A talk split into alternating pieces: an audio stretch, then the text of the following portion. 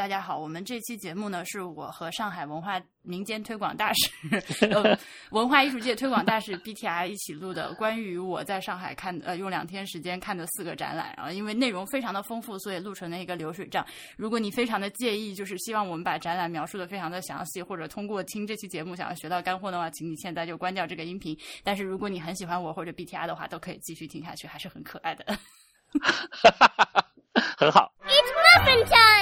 各位好，欢迎收听《博物志》一档博物馆主题娱乐节目。我们的网站是博物志点 FM，推荐您使用通用型播客客户端订阅收听。如果您不知道怎么订阅，请上我们的网站看看。如果您喜欢博物志，请考虑成为会员支持我们。呃，我是婉莹，今天我们又请到了上海文化推广大使 BTR。哈哈，我是推广大使 BTR，大家好，推广上海文化就靠你了。好好好，努力努力，刚发的。好的，我不知道我这今天我们俩这一期节目先上，还是前两天和大黄小爱录的那期节目先上。不管怎么说，我们有好消息，就是我们呃今年的八月十四号博物志三周年的时候会出一个答谢限量款小黄鱼徽章，呃是不收钱的。但是是哇，赠送给我们那个入会时间超过两年半的老朋友的老会员的，呃，对，呃，所有人就是都会有一个，呃，然后呢，今年八月份就我们生日月入会的同学，或者是啊、呃、入年付付年付会员入会的同学，或者是提选择提前续自己的年付会费的同学，都可以得到另外一款和刚刚那款不一样的特殊设计的纪念徽章，嗯。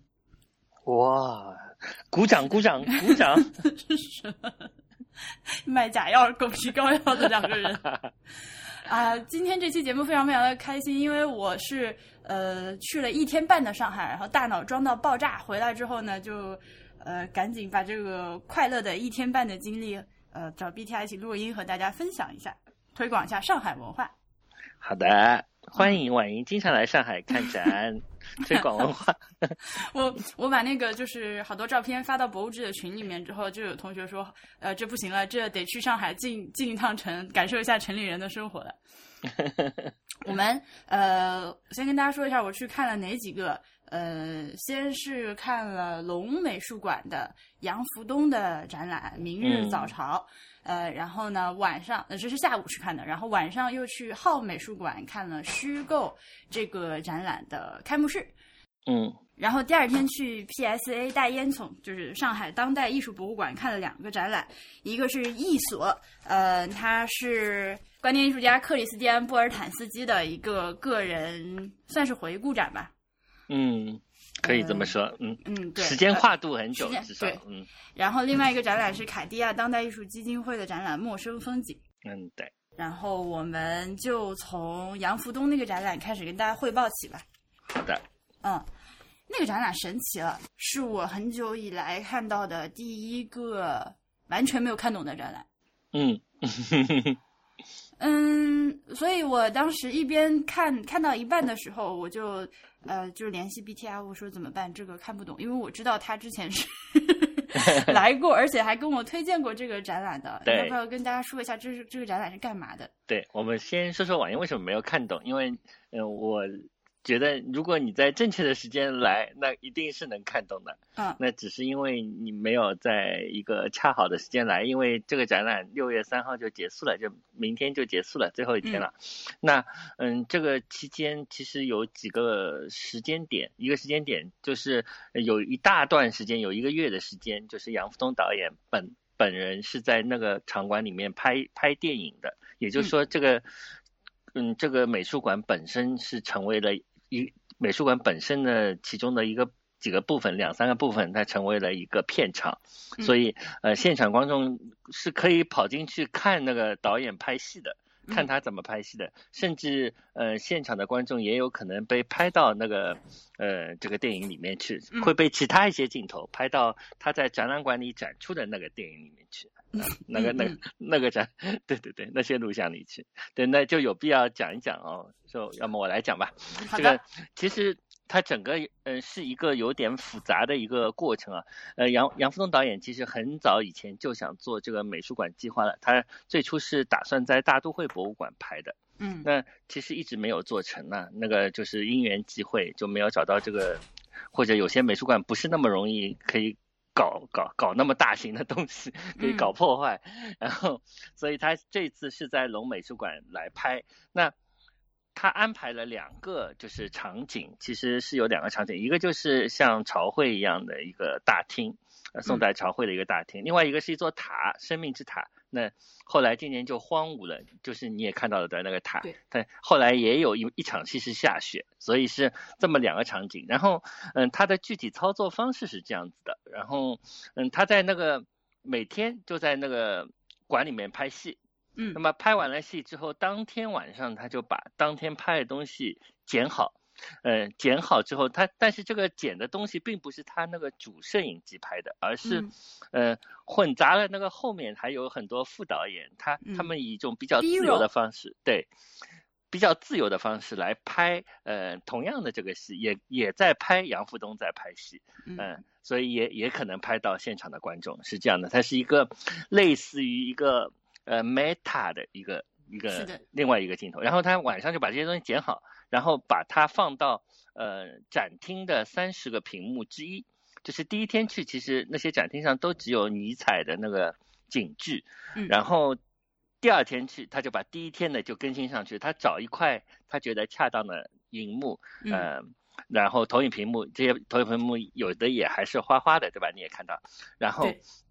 就把它 up update 上去。那你说的那个花花的，就是呃，这个是蛮难想象的，因为他选择了在白色的墙面上先贴上了很花的墙纸，然后就把它拍摄出来的电影的内容投影到这个花的墙纸上。对对，那个是模仿了一种，就是好像那个朝代的一些像墓葬一样的那种东西。OK。啊，那个东西，反正他每天就更新。那第二。第一第一天去的，呃，第二天去的时候，你就看到第一天拍的东西了。那拍的东西就跟尼采的这些景致是会呃交错在一起的。嗯。那只出现在一个一个屏幕上。那当你如果十五天去，第十五天去，你就看到了十四块屏幕。所以，当你昨天去的时候，就看到了所有的所有的屏幕三十天的那个屏幕，对，三十天的屏幕。那里面的内容呢？因为你没有听得太清楚，那个他在讲什么，对吧？所以。对的，他现场其实呃根本没有打算让观众听清楚，因为对我我去看的时候是默沉默的，好像我去看的时候是每一个屏幕都有在放自己的小声音，但是很小，而且已经有声音了，对吧？对对对，但是在那个很大的空间里面根本听不清楚，你就离得很近很近，耳朵贴在那个电视上才能听到。嗯嗯嗯，对的，但是这些声音其实不重要，为什么不重要？因为它是这样子的一个安排啊，就是。里面的演员他在讲，嗯，就讲台词的时候，其实是在讲尼采，他就比较随，比较呃，也不是随意，就是用尼采的这些警句，让让那些呃演员把它读出来，宋朝的演员把它作为他的台词，可以这么说。所以呢，呃，其实就是你看到的这些景致了，嗯。所以，我相我相信这个就是跟你真的听到的之后的效果不会相差太多。但是这一点是肯定的，就是一些宋朝的古装的中国人在念尼采的景致。对的，我觉得这个才是重点。这个是就是他的所有的创作的，就是都有一些这种感觉嘛，就是古和今的一些错位啊什么的。对，是的，就古。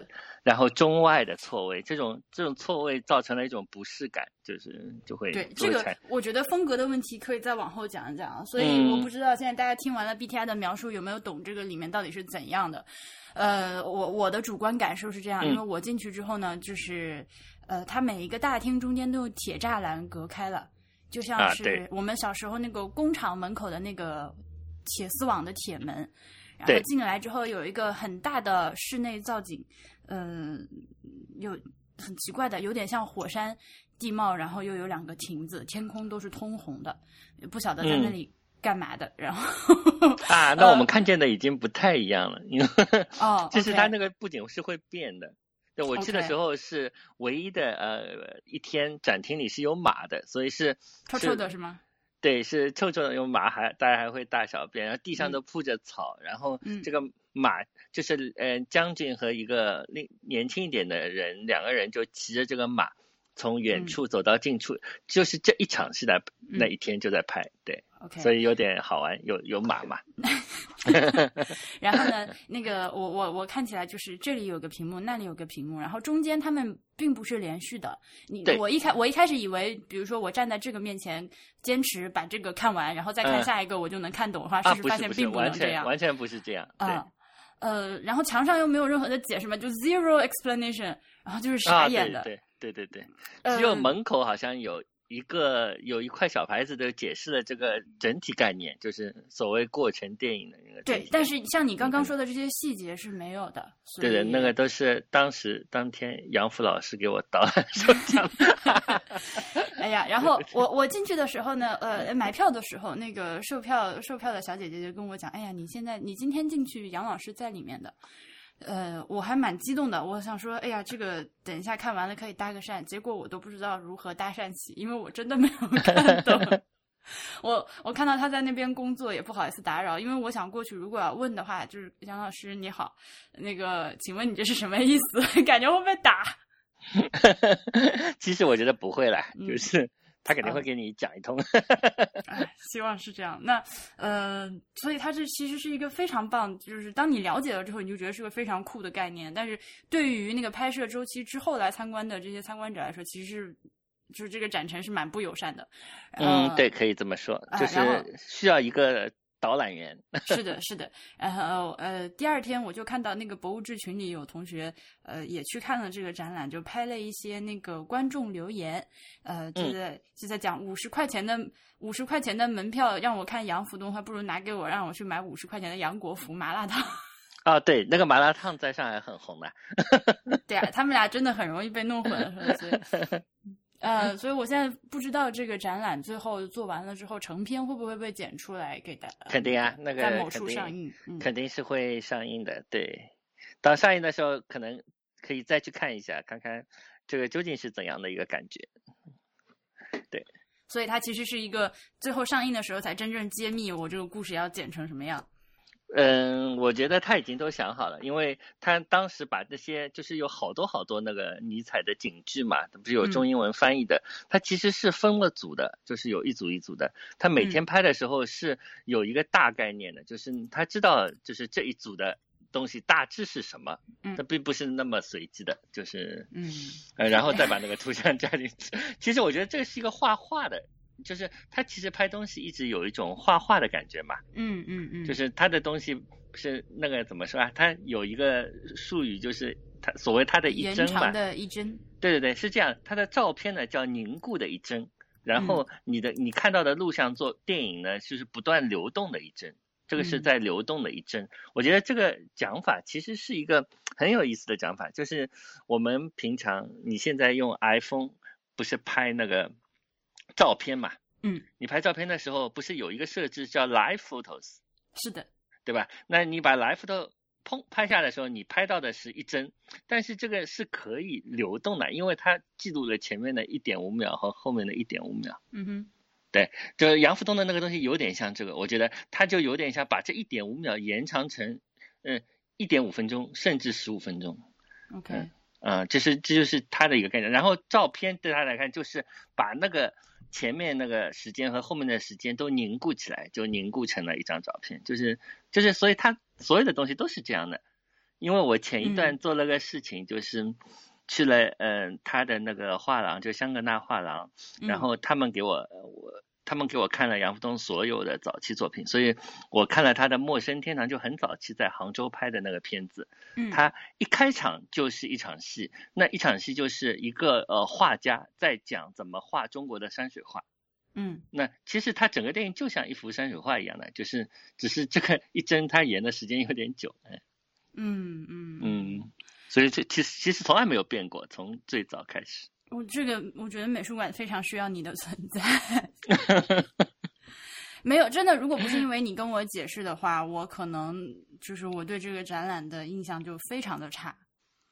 嗯，对，嗯 就是是这样可能跑进去就看不懂，哎，对，就觉得一一些故弄玄虚的东西，但事实上并不是的，它其实是很实在的一个东西。对，而且对观众的要求其实有点高，因为当时他在跟我讲的时候，我也有点迷惘，因为当中讲到一些，嗯，宋朝的一些就是历史典故嘛，就是嗯。你还是要有一点历史知识的。像我这种活的比较当代，这个历史也不太懂，然后我回去之后大致看了看，就是有一些，比如说什么后宫争宠啊，这些我们大致能理解，对吧？所以，嗯。所以它里面有几块屏幕讲的是后宫争宠，这个这个我就就大大体上能够能够理解它，嗯，嗯。就是你说每一场戏究竟讲了一个什么历史故事，我就就也讲不清楚，到时候可嗯。能要有没有谁写写一写，我再来学习一下。然后呃，这个这个那个片子里面，呃，嗯演皇后的那个人，一开始、呃、演皇帝和皇后的人都觉得有一点眼熟，后来看到那个嗯导览册上才发现是谭卓和吕玉来。对对对对对。嗯，还是挺有名的，因为呃，长期以来，呃，杨福东的片子里面一直用的是一个就是非职业演员，他比较喜欢用演员那样。，对素人演员，在他的片子里面其实挺多的，然后就其实是大部分啦，但嗯最最近就是这次用了一个谭卓，但谭卓真的演的很好，人能能看得出这种就是怎么说啊，职业的 就就是很能演啊，真的很能演。我们这样真是在夸人家吗？我呃最近一次看到谭卓是在那个《爆裂无声》里面，他演哦，爆裂无声里面，农妇嘛，然后呃和朋友聊起天来才知道，那个《西小河的夏天》里面也有他。啊，对，但是我觉得最好的就是我为什么对他感觉还挺好的，因为是在娄烨的《春风沉醉的夜晚》里面，嗯嗯嗯，呃，那个时候就就觉得挺美的，而且蛮会演的，所以用一些职业演员也挺好的，对吧？嗯、好的，所以那我们 就期待一下最后的这个成品。呃，另外还要说一下的是，这个展览其实除了一楼的，呃，如果可以算是一楼啊，就刚刚那就是广泛的嗯一楼空间。嗯，对是用来拍戏之外呢，二楼其实是有那个杨福东他的一些摄影作品的。呃，啊，对，对，然后这个摄影作品的呢，呃，是呃非常贴心的，在楼梯的地方还放了一个提示，是说，呃，楼上的这个部分一来是禁止拍照，二来是里面涉及人体艺术内容，要请家长酌情带小朋友参观，就是你自己决定要不要去看，这样。嗯，对。嗯，然后其中有嗯几部分嘛，有一个就是在北欧派的那个，北欧派的那些部分里面，我所看到的光是那个系列是吧？啊，对对对，啊，我感受到的光，嗯，感受到的光那一组，我觉得就是挺美的，而且是的，有有，而且比较特别。那个人体好像是某种雕塑的材料，给它用摄影机就定格的，就就有一种雕塑感。你有没有觉得那个？有的有的，而且就是嗯，有所谓的竞争电影这个概念，我觉得确实是，嗯，你站在那里能感受到。对的。然后他这个这次发的那个小册子里面，呃，因为是禁止拍照的嘛，然后那个嗯画册又太贵了，买不起。然后，但是 但是发的小册子里面有我最喜欢的一张照片，呃，就是一个穿着泳衣的女孩子在沙滩上，然后沙滩上有一啊个镜子她在照镜子那一张，我会把它裁下嗯来装在相框里。哦，好的。嗯 其实我也做过这样的事。喜欢喜欢，嗯，就是那个龙美术馆这个展览呢，就给大家汇报到这里。好的，那个是第一天好的，一来对，对，这是第一天。然后呢，呃，其中有一个贯穿始终的现象，我们等到放到后面一点再讲，就是那个特别喜欢在美术馆拍照的人。呃，就是自拍的扮美的人啊、我现在越来越受不了了。然后呃，往后放放再说吧，这个事情。哦，我插个嘴，嗯就是这个，其实有很多人在美术馆拍照的嘛，就是有一些人其实蛮有创意的。我这个嗯就是在那个杨福东那个展览里面，也有一个人是这么干的，就是嗯当中有一块屏幕是两边投，就是这个投影你可以走到投影的另一边的，它不是挂在墙上的，对吧？是的，你有嗯看到这个？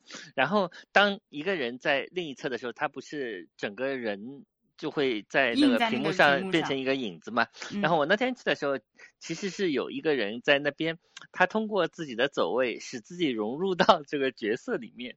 我还拍啊我还拍了一点，我慢慢可以呃传给你，或者放在网上给大家看。就是看上去好像还有一个影子在参与他们的 那个 电影。会的。对对对，所以还有的还是有有点创意的。嗯，嗯，那不管怎么说，这个展览就算是给大家一个马后炮的报告，因为反正明天也撤展了。啊，对的，嗯，反正早晚也会再看到，应该啊。嗯是的，这是第一天的下午。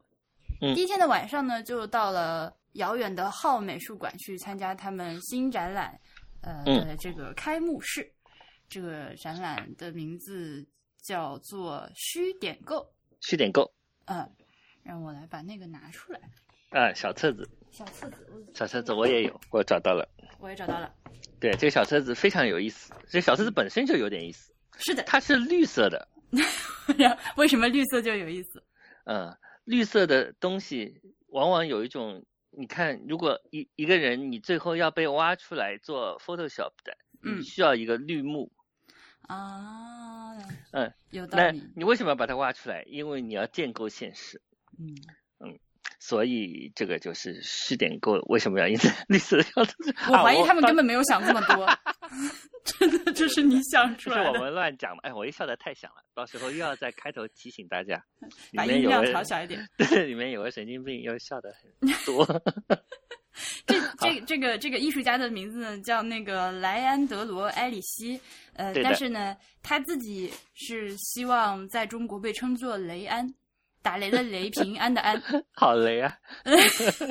就直接这样讲，人家雷真的好吗？老雷呃老雷。哎，你说说起来，你知道裴淳华吗？裴淳华不知道呀？裴淳华就是演钢构的那个演员，哦，港狗港狗，对，然后所以他就起了个奇怪的中文名字，对吧？我还蛮觉得他这个行为蛮妙的，因为呃，可能很多好莱坞明星根本不在乎自己在别的国家被怎么叫吧。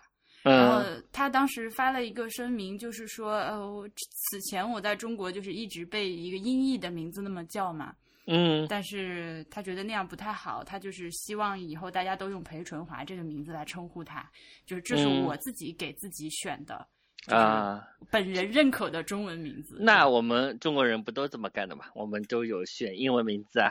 对呀，所以他这个你有哎，你这英文名字叫什么呢？我上学的时候有，现在已经弃用了。啊，嗯，因为完印完嗯印，我现在就叫万印，呃，完印挺好的。因为就是英文的名字，我发现不管再怎么样，就是别人叫我的时候，我就是反应不过来在叫我。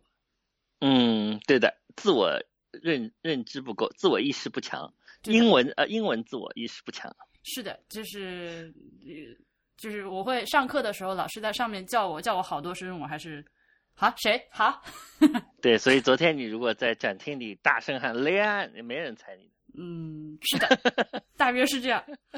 呃，这个所以这个展览叫那个 Construction of Reality，建构现实，对建构真实。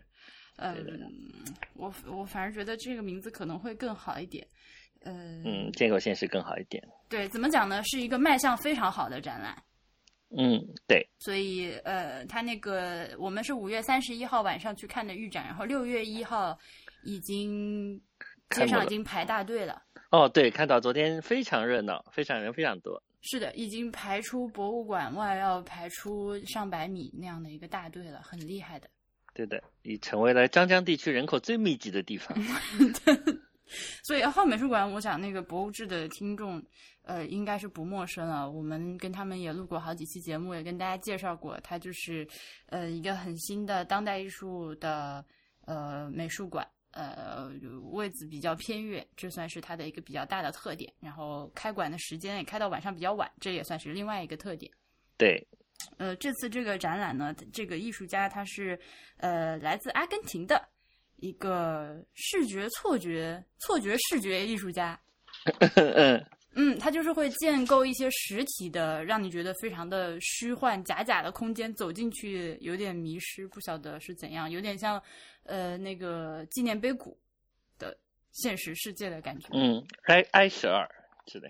哎，是的，嗯，对，他他其实并不那么 Asher，对吧？但是嗯，对，他其实各种风格都有一点，都有都有都有，对，嗯，那么这次的这个展览呢，呃，是在浩美术馆的这个一楼的展陈空间，所以呢，相比起上次那个白南准和博伊斯呢，其实是空间上比较小的。呃，我觉得如果说不考虑到拍照的时候需要排队这个因素的话，其实你看下来是蛮快的。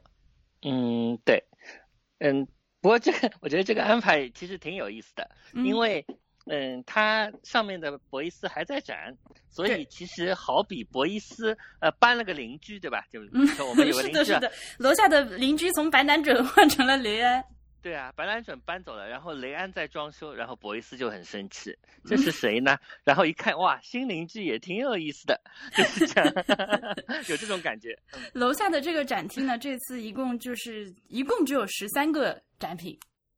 这如果说你一定要嗯看数量的话，其实只有十三件。只有嗯嗯但是呢，但是不是就是嗯，绝对数量听起来比较少嘛，但是每一件都很庞大，对对，其实还很多都很庞大。我觉得观感并不少，就是我是的自己看完不觉得展品很少，没有这个意意识，觉得正好可能。对吧？我告诉你十三件，你可能会脑中觉得，哎，只有十三件吗？对，现在打开书看着是在，我们我们两个人在这里照本宣科。对对对。现在我理解了为什么这个展要来叫我来讲十三嘛，十三没有别人可讲。这个艺术家呢，他的作品是我们刚刚虽然说了那么多哦，就是呃一边讲，大家可以一边去这个网站上看一下，或者我会把这个链接放到页面上，你打开就会大概明白他是怎样的一个风格。呃，是会用一些很奇异的空间的设置，呃，一些错觉的设置，比如说用镜子啊，或者是一些在不该出现的地方出现的东西，呃，让你有一种惊讶的感觉。嗯，嗯，对的，其实第一次看的时候，这种惊讶的感觉会特别强烈。就是当你如果最好是一无所知，所以我觉得也许你不要去看 网站，还是亲身的跑去看展览，一下子投入进去，就了解的越少越越有趣吧，可能嗯，对吧？是不是？那说的也是，那这可怎么办？那我们要剧透了。哦，好，但也没事，我们剧透吧，我们反正表达能力不强，身临其境肯定还行。嗯 呃，你最你印象最深的展品是哪个？啊，我印象最深的，嗯，我印象最深的却是那个监视器，就是三个椅子，然后一个监视器的哦矩阵。我就因为可能因为这个我从来没有看到过，所以就印象特别深。就这一呃次，，是因为为其中有很多在上海公共领域有有过展览嘛，所以它它的就是大家都知道，其实就知道的人挺多的。那些已经知道的作品反而就不觉得特别的 surprise。那你就讲一下这个叫做《房间》的这个作品，因为我觉得它本来我觉得还很妙，但是被你解读过之后，我觉得更妙了。这房间我我我就是瞎讲讲了。其实我我相信艺术家可能没有考虑那么多啊，他就是一个房间的探讨的是一个就是摄像头的一个监视的问题，对吧？嗯自我审查的一个问题。是的，那自我自我审查在英国就是当时就出来这个政策之后，就很多艺术家其实都刺激了他们的那个创作嘛。然后他的做法是在正中，就是跟视视线平行的那一个是能够看到监视的这个整个房间的，然后嗯左上角。的就其实只能那个显示器只能看到房间的左上角，其实它有二十五个，就是五乘五的一个矩阵。对，那那个这个矩阵都监视着这个很无趣的一个房间。那这个房间里面有三个椅子，然后是面对着我们，还有一个三把叠起来的椅子是在、嗯呃那个画面的左侧。那我嗯觉得其实当时我看的时候就直觉就想到了那个约瑟夫科苏斯的那个一个和三个椅子，因为那是观念艺术的鼻祖嘛。然后这后面的所有的东西都得有一个 reference，那我觉得那外国人肯定会要想一个 reference 在里面。那另嗯外一个就是面对监视的这种东西，都有一种非常平，就是平白，有一种反讽的趣味在里面。就是嗯你看的明明是什么没什么可看的东西，对吧？包括有一个后来就针对电影审查，不是有一个电影导演他就拍了十个小时刷墙壁嘛？嗯。就是因为英国的电影审查是需要有个人在看的，他他每分钟都会看，然后那个人就故意折磨这个审查员，他就不断刷墙壁，让你看十个小时刷墙壁，但是他也要付一笔就是审查费，嗯。就是那个审查费是根根据电影的片长来的，嗯。所以他就做了个众筹，然后大家就出钱，然后他就不断的拍那个刷墙壁，因为审查员不能不看。万一那一秒钟出来一个什么东西呢？哎呀，你让我想到最近考驾照。对 对 对，我 有点像。们那天吃饭，呃，另那个另外一个朋友说，现在那个呃十二分扣完了之后，你要重新考驾照。重新考驾照的时候，这个过程我觉得是很有艺术性的，呃，就是要强迫你看完一个十个小时的这个课程。嗯在手机上看，然后呢，这个看的时候呢，呃，你中间可以暂停，但是你必须就是这个播放的十个小时是你本人要在这边对着这个屏幕看的。那怎么样确定是你本人在这边看的呢？它会随时跳出来那个就是呃扫描你的面部看是不是你，然后呢，嗯而且还会 打电话过来，呃，是那边那边就是面部识别哦，呃，嗯就是说你你现在对着镜头用手指比个几，比如说比个二，比个三，比个四，然后你就要现场你本人对着镜头用手比出那个手势，然后验明正身。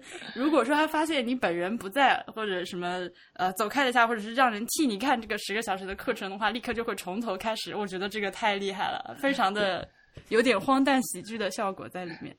对的，民用高科黑黑科技，民用高黑科技。大概是这样吧。嗯，嗯，那你最喜欢哪一个？我最喜欢哪一个？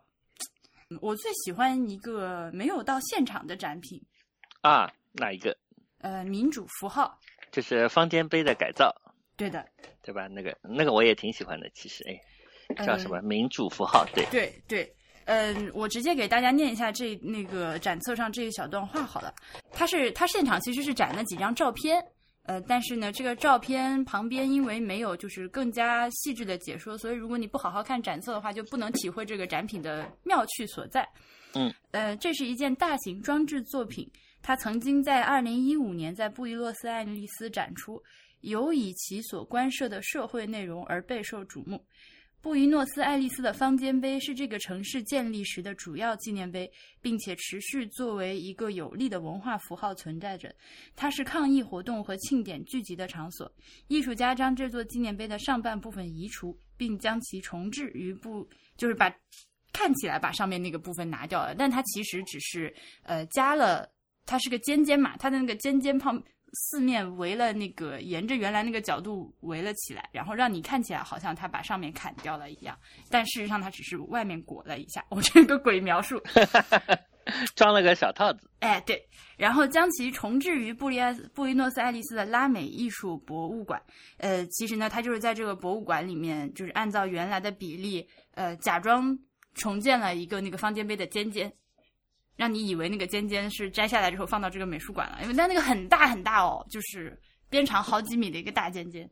对的，那有十几个人那么宽啊。嗯，这样一来，所有路人都有机会参观。观众可以进到方尖碑的顶端，并透过窗户鸟瞰布宜诺斯艾利斯的全貌（括号其实是录像投影打在镜子上）。通过这一宏伟的姿态，雷安使得这一独特经验变得人人触手可及，并将权力的符号解放出来，开放给公众。这个项目的结构极其简单，但体量巨大。真实的方尖碑顶端由一个结构覆盖，而这个顶端的模型（括号按比例构建）则被安放于地面。这件作品曾在阿根廷国内引起轰动，受到当地所有重要新闻媒体的关注。哎，我觉得这个太妙了。嗯，对的，而且我觉得这个东西不但妙，而且非常简洁。是的，对，而且简洁性其实在这个艺术家的作品里非常的明显，就是他做的东西简单，但第一眼简单背后又你细想就非常有趣味。嗯，对的。呃，同样这样的抱着这样一个思路的呢，就有一些，有有那个压缩门，嗯。哎，嗯，他不叫我们。其实我们看展览的时候，像我就给很多的展品起了就外号，嗯，其实他们都不叫这个名字。就 我本来想叫这个东西叫呃压缩门手风琴，因为这两扇门当中那个皱褶很像手风琴，让我想到如果拉长一点，它会发出声音。那个展品其实应该叫灵芝。嗯，这个展品怎么讲呢？它是呃一扇门，然后呢，你从这个猫眼看出看出去是看到一个长长的走廊，呃，然后对面呢，你如果绕到对面去往这边看，就是反方向的这个走廊。但问题是呢，这两扇门之间的距离就大概只有个五十公分的样子。嗯，对，现实世界中的距离，所以它里面就用不知道怎么样的视觉的障眼法，让你从猫眼看进去，以为前面是个大走廊，但事实对上两扇门离得很近。是七十一厘米啊，这个上面写着。是的，对的，所以这个我觉得它起名字也非常简洁啊，叫邻居。如果嗯在微信公号里面，这个展品应该是叫这么近那么远 世界上最远的距离。啊。对，世界上最远的距离就是去浩美术馆看邻居这个展品。呃，然后神奇的是呢，BTI 后来在真实世界中找到了一个类似的东西。对的，一扇无用的门在地铁二号线，嗯，和七号线在静安寺站的换乘处，大家可以去参观，跟这个非常像。是的，是的。然后其他的一些作品呢，就是呃，我觉得还是大家最好是能亲自去现场体验，因为那种那种惊喜的感觉确实是没有办法描述，而且我觉得描述出来也没啥意思。嗯，对，所以刚刚讲到一个，就是你说惊喜这件事情，在看嗯这个展览时候有多重要，对吧？嗯，就其实印证了我当时在展馆里面，我不是跟你讲嘛，我说嗯里面有很多很多作品，其实非常非常好，嗯唯一的缺点就是它放在了展览馆里面。嗯，哎为什么这么说？因为当它不在展馆里面，在公共空间的时候，这个惊喜是加倍的。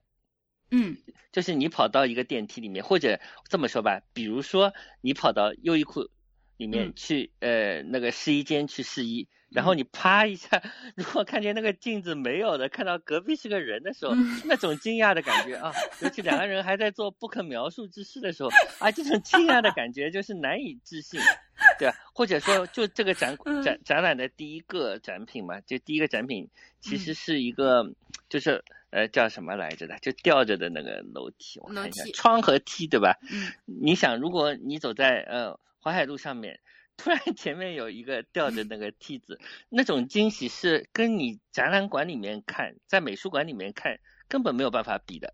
嗯，所以我觉得他的作品如果是在一个公共空间出现的话，这种惊喜加了无数倍，嗯。然后就这个就肯定加分啦。对，那个我们我们当时去的呃另外几个朋友也有这种感觉，就是那个感觉很奇怪，很难受，到最后有点头晕，因为你走过一面镜子，呃，我就不具体描述那个空间是怎样了。你走过一面镜子，你以你你脑中的印象就是正常的感觉是觉得我走过去，然后我的印我就会印在镜子里面出现。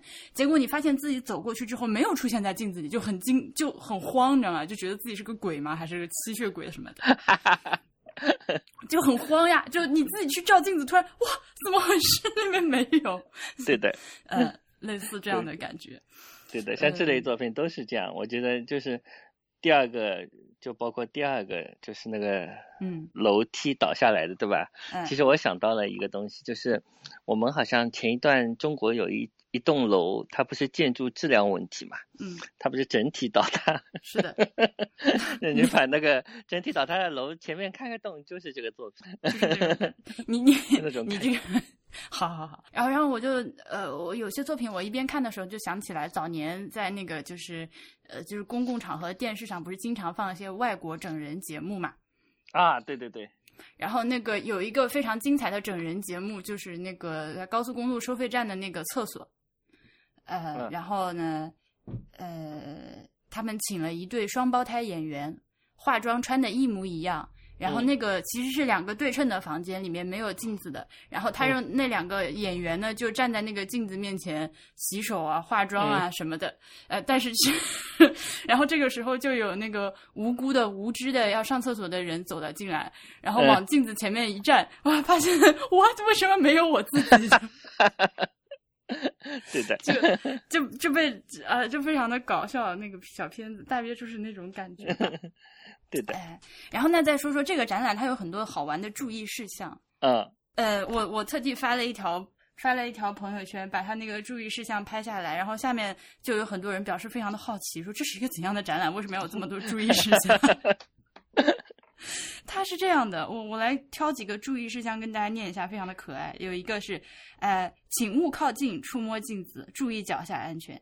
下一个，注意脚下安全，小心撞上镜子，请勿触摸镜子。下一个，请勿移动桌椅，请勿使用闪光灯，小心玻璃。下一个，仅供一点三米以下儿童体验本作品，每次最多六人体验，请脱鞋，请勿携带尖锐物品，包括钥匙、手表等，请勿跳跃。啊，下面请勿将展品带走。下面还有，请勿涂鸦。然后和，所以你可以 为什么要涂鸦？我不明白，所以你可以想象一下，这是一个怎样的一个展览嘛？就非常的好玩的。嗯，它有一些呃，就是针对每一个作品都有一些非常细致和具体的要求。所以呢，我还是给大家建议，呃，就是去看这个展览的时候，呃，不要穿太短的裙子。也不要穿高跟鞋，因为确实会比较麻烦一点，因为你要爬很多东西的。然后呢，不仅要爬很多东西的，而且是要以一些比较奇怪的姿势爬一些东西的。然后呢，因为在一些比较奇怪的角度有镜子的，所以你如果穿着短裙的就非常的麻烦。对的。呃，我当时发在那个呃，我当时说完就是让提醒大家不要穿短裙的时候呢，还有一个博物志的听众，也是也是我的一个朋友来问我说，为什么为什么那个就是露底裤是一件那么严重的事情？凭什么就一定要？哦，因为世界上有很多怪叔叔啊，还有其他的原因吗？我们来探讨一下这个问题。我觉得容易伤风。呃，他就是说，为什么在沙滩上穿比基尼可以，但是在美术馆里面露底裤就不可以？呃，其实也可以啦，我也不太介意。嗯，大约就是可能就是因为姿势很奇怪吧，我觉得。嗯，对，那还是对，还是要注意一下吧，因为镜子有点多，对吧？然后注意事项有那么的繁杂，还是要 认真阅读。大家那个没错。呃，而且这个展览是这样，就是如果你是那种喜欢自己去看展览、喜欢玩，然后不喜欢拍照的人的话，就好就还好一点。但是如果你是一个很喜欢啊，对，在美术馆摆拍的人的话呢，就最好千万要挑工作日的下午。对，然后要两三个人一起去，要大家要配合的，只有一个人是不能出效果的。对对对，还要避免人很多的时候，所以建议还是略略避开，就是刚开始的那个几周，因为它一直要展到十月十五号呢。嗯嗯，所以找一个什么淡季，比如说夏天高温，又是工作日，又是下午，就翘个班去拍拍，挺好的。哎，是的，人多的话是很多效果拍不出来的。哎，对的，一我们一边录播课，其实我一边面对我坐在我的写字台前，然后我的写字台前面贴着一张海报，我常年贴着的这张海报就叫 Warning Signs for Idiots，就是其实就是上面有更多奇奇怪怪的那个。禁止事项，嗯，就是我刚刚你在念的时候，我突然想到，我看了很多，比如说这个就禁止迎风吐痰，就是那还有一个，请请勿呃，请勿，因为是英文的，我在翻译，请勿时间旅行到过去，阻止自己的出生。OK，还有啥？有好多好多了，还有呃，永远不要吃黄色的雪，就是那个雪地里的雪。Got it，嗯，对呀，还要不要和你的侄子睡觉。嗯，嗯，还有这太具体了。对，还有警告，呃，工作可以严重损害你的社交生活。黄色血那个好恶心啊！我不要吃黄色的血。对，然后最后一个是这样，警告你正在越来越老。祝。Please act accordingly。等等等等，嗯，这是我，就是人家不是放座右铭，是叫座右铭吗？就是的，每天三省吾身，所以我也就是一直看这个 Warning Signs 长大的，嗯。嗯，哎呀，刚刚要讲什么来着？又又又又又又，我们两个人在一起录节目就是会这样，就是特别的 经常会离题，对，就不晓得就跑到哪里去了。嗯，好，我们来呃讲回来这个雷雷安的展览。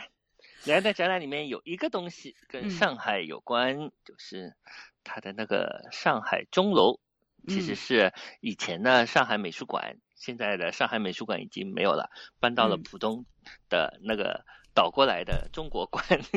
哎，是的，对，这个项目就其实这个项目就很容易描述了，它是一个平躺着放在地上的一个钟楼的立面，呃，然后呢。四十五度角的空中悬挂着一张巨大的镜子，这个时候呢，你就可以爬到这个呃镜这个这个立面上，躺在上面，呃，然后自拍，或者是请朋友帮你拍照，就会很轻易的做出一种你在爬墙的效果。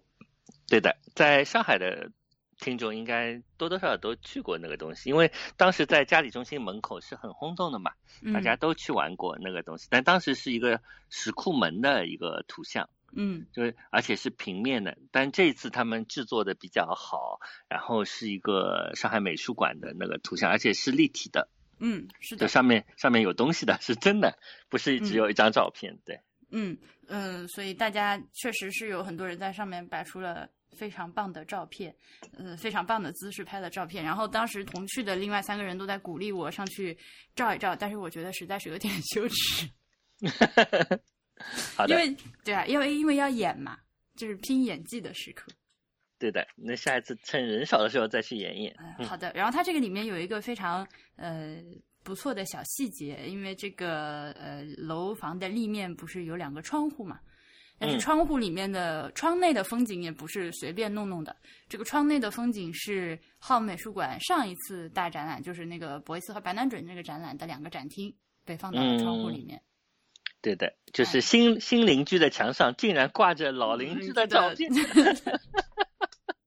大概就是这样，因为而且除了这个之外，还有一些其他的，我觉得非常用心的小地方。而且是这样，我们当时呃正好遇到了就是这个负责布展的那个大哥嘛，啊，呃对，那就问了他一些，比如说这些东西是哪里来的？因为其实他呃很多上面都写着那个材料可变、尺寸可变之类的这些作品。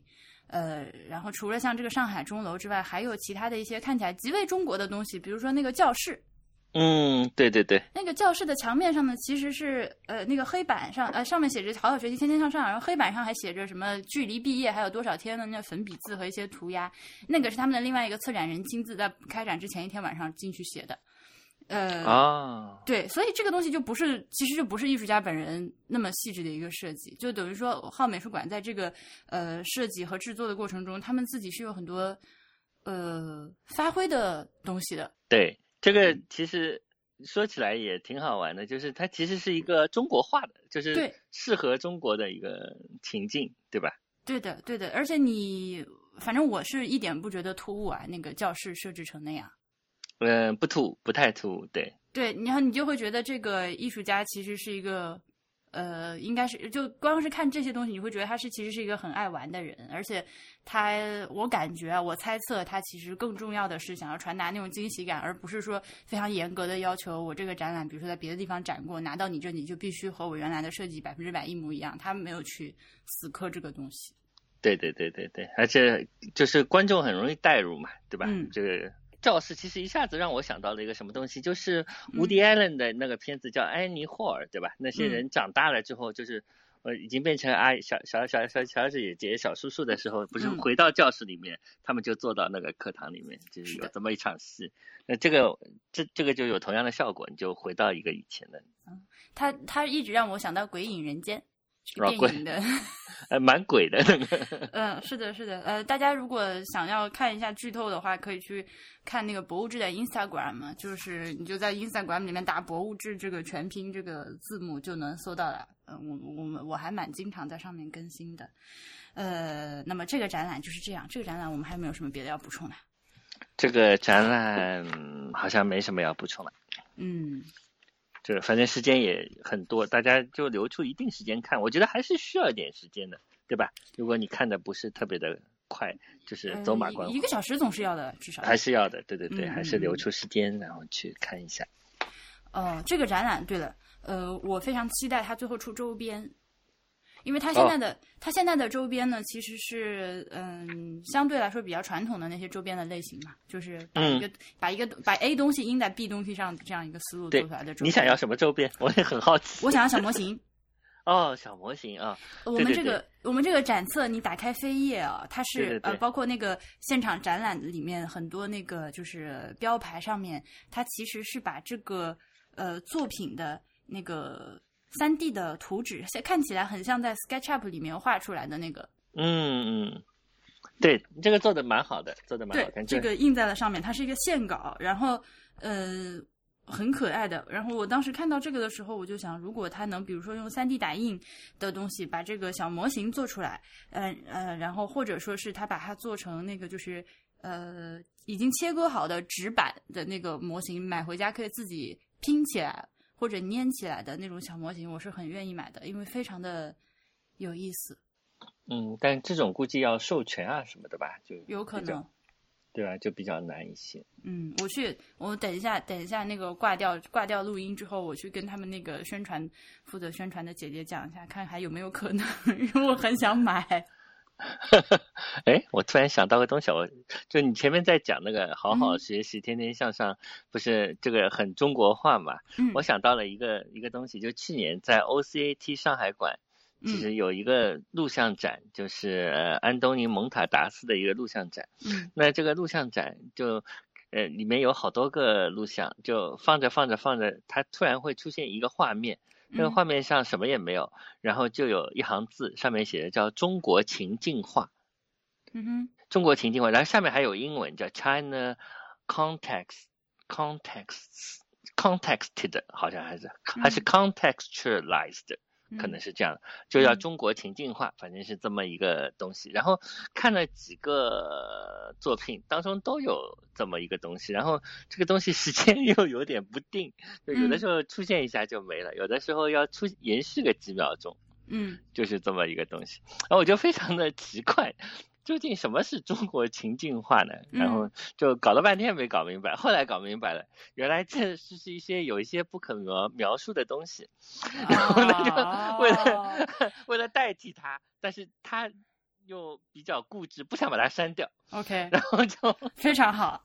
啊对，所以我觉得既然这样子也挺妙的，就是哎呀，你说的这个东西就让我呃就就可以非常自然的提到后面 PSA 的两件嗯展品，我觉得好的好的，呃呃 PSA 呢就是可以谈 PSA 了，对，是就是上海当代艺术博物馆。这个现在呢，它里面有两个比较大型的展览在展出，呃，基本上一整天的时间是要的，呃，要吃饱了去，然后。对，呃，那个嗯里面因为里面只有一个 pop up 那个就是咖啡馆，所以嗯中间其实实在是饿的不行呢。虽然可以补充点东西嘛，但是中间不能吃饱，所以呢建议早餐一定要吃的饱饱的。然后赶在那个 开门就去，这样不能看完一个吃了再回来看第二个嘛。哎哎哎哎，反正就比较折腾嘛，因为那附近又没有什么，没有没有，又餐厅又比较少的。啊，有一个呃茶餐厅现在嗯嗯在前面，啊是啊，好，那它现在是有两个展览，我们呃先从这个这个，嗯，我们先从艺所开始说起好了。好的，艺就是记忆的艺，所就是场所的所。这个展览的英文名叫 Storage Memory，storage memory，对，啊、艺术家是克里斯蒂安·布尔坦斯基，这也是一嗯个如雷贯耳的爷爷了。有名的大师，嗯对，嗯，他自己将自己定义为所谓的表现主义观念艺术家。嗯哼，对，这个其实是如果你呃知道一点艺术史的话，你就知道这个词其实是有点自相矛盾的。但是，嗯呃，他的这个他的这个展览怎么说呢？就是之前 BTR 跟我说，这个展览虽然很大，但是呢，因为呃作品都比较是单体比较大型，所以看起来可能会嗯比较快。体体量比较大，哎、对体量比较大，但其实作品的数量不是很多。数量不算很多，对，但是事实上，最后我还是看了很久，因为他有嗯很多作品都值得一见。猫猫猫猫在旁边大叫，而且我没有想到是一个调子这么灰暗的一个展览。对对对，看完我没有我整个人都很压抑的。呃，那是正常的，说明展览效果达到了。其实这个展览看的时候是，你就感就这种死的氛围，就死对死亡的这种氛围是非常强烈的嘛，就是你能感受到这种，而且它的整个气场可以这么说吧，整个气场是压抑的，是、是这样子的。然后，尤其我看的那天，因为是在开幕那天去看的，就稍嗯好一些，因为嗯，开幕的人非常多，就相对比较多。比较重一点是吧？对对对，人气就稍重一点。然后开幕那天还有一个有意思的地方，就我们看到了，当中还有一个法师，那是觉醒法师，就是我们穿着和尚的那个就是衣服的，对，那其实是玉佛寺的一个方丈嘛，嗯就是那么他是去镇镇魂念经的吗？好像也没有，我是没有听见他念经，但是嗯有人不是，反正这个和尚也去看了这个展，就这这点是肯定的。嗯 他他有没有念经不知道，但是也许吧，就是，OK，这也是一个适合念经的场合。是的，是的，是的。这个对对展览呢，就是嗯，是一个需你需要去了解艺术家本人的这个生活、个人的经历，然后啊对会觉得更 relatable 的一个东西。呃，一开始的时候，他他其实他这个展览，我觉得嗯，往下挖的这个节奏非常的好。嗯嗯嗯，一开始进来之后是他非常著名的一件展品。这个呃，我一说呢，就是博物志的群里面好几个同学都说啊，以前在其他地方见过或者听说过，啊，就是，有一大堆那个旧衣服堆成山，然后有一个大大的一个起重机的那个怪手在上面要，其实应该是不停的抓的，但他那个现场其实没有在动，是静止的，咦，怎么会啊？一直在抓的呀。没有在抓你。看的时候，可能他正好静止了。啊，应该我我我那天他一整天都一整天都没有动，哦，可可能是静为了稍止在那里的省那个电，对。但我记得那天是肯定是一直在动的，对对对。嗯，就是把那个衣服抓起来，抓到空中，然后再那个怪手再张开，衣服再掉下去，就这样反复的那个呃这样这样这样去做一个像有点无意义的感觉，然后表达的，你看的时候就有一点悲伤，因为这么多的旧衣服，你就觉得啊，它曾经都是被人穿在身上的，然后就是一个嗯一个的人，然后。呃那个时候我还没有体会到死亡这件事情，我只是觉得嗯有一点这种就是，呃，旧二手的衣服或者旧的衣服离开了人之后，他就丧失了身份性。后来就发现，哦，这个东西其实是有死亡隐喻在里面的。对对对，因为它叫无人嘛，那个东西对西。person，它这个都是有很多是法语的，对，而且法语还有就是既是人又是无人嘛，对吧？哎，就对的，三个人就是 persona 就是有人了嗯，，persona 就是无人了，对，对，就是还是比较有意思的那呃，然后你说到呃，说到这个展品呢，我要打一个岔了，就是那个浩美术馆一开始做的那个宣言那个展览，你看了吧？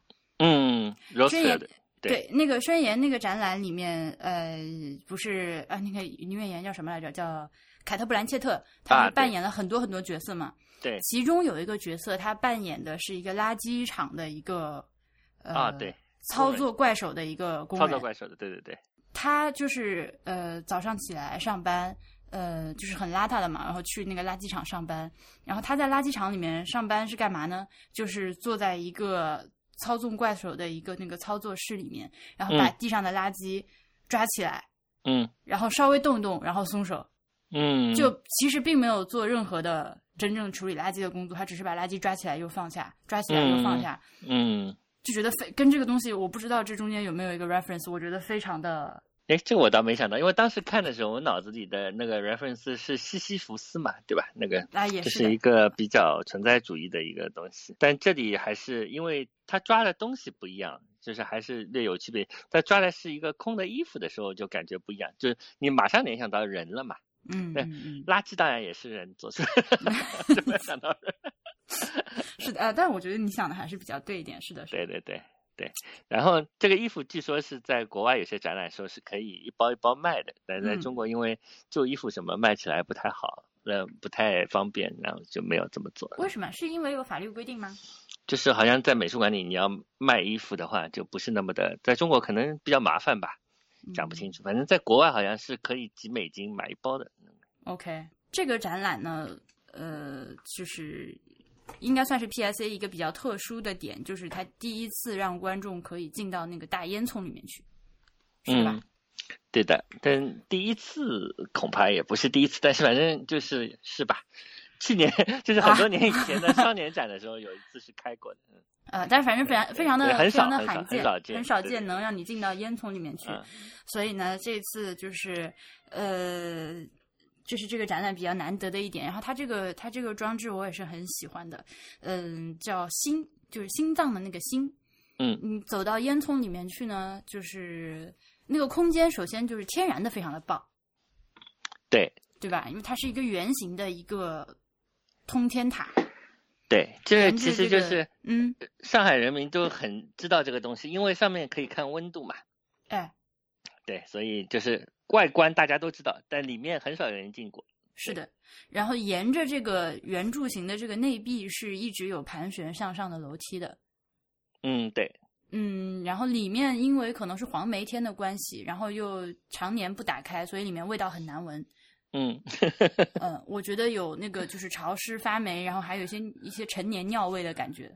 呃，谁的尿？不知道，反正好好然后然后那个就是呃空中几米高的地方挂着一个灯泡，然后那个灯泡呢是伴随着呃提前录制好的这个艺术家本人的心跳声在闪烁的。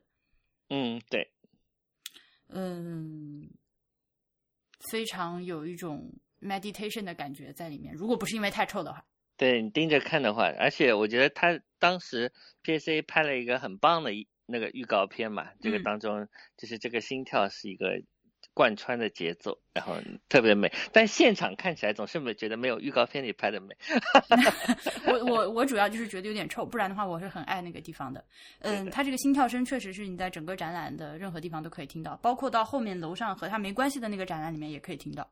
嗯，对的，嗯，还有一个大的装置叫做 The Wheel of Fortune。啊，对，嗯，这其实是美国一个比较著名的电视节目的名字，对吧？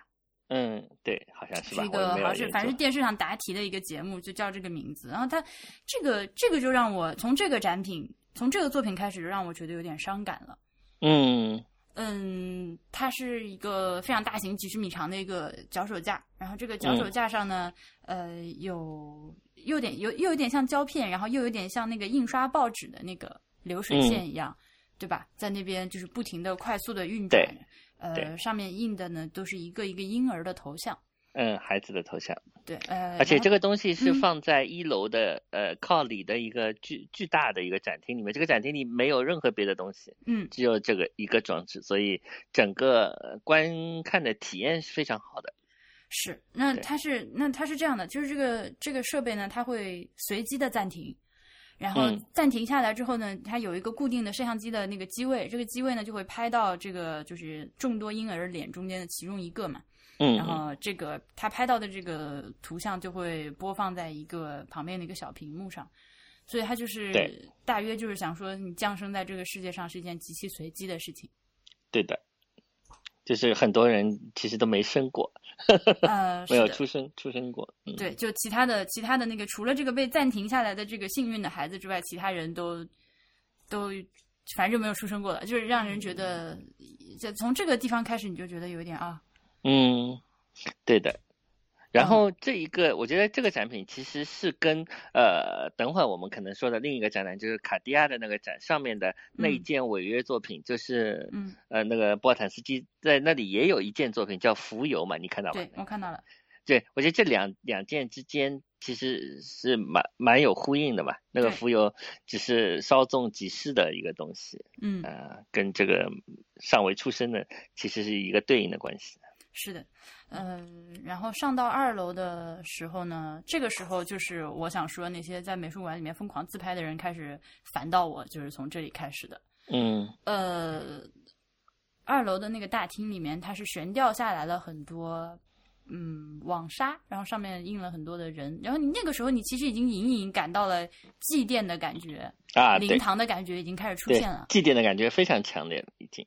对。啊，那个只有很多还是在那边扮美，几个人叽叽喳喳的，你拍我，我拍你，拍完了之后凑在一起看看手机，想，哎，这张美，这张美，然后我就对，也很奇怪，这个事情是很奇怪的。对，我觉得这个是最不适合自拍的一个 是的 一个展，对吧？没有人在那个地方自拍。呃，对的呀。然后呃，那么那那你你接下来在二楼其实就是一个漫长的呃旅程，旅程，就是你可嗯以对 somehow 把它理解成一个轮回的旅程吧。对对对，呃，从出发，他都是写的是法语啊，从那个 d e b a 嗯一直到 h i v 这对。样走一路下来，嗯，当中还有个后来。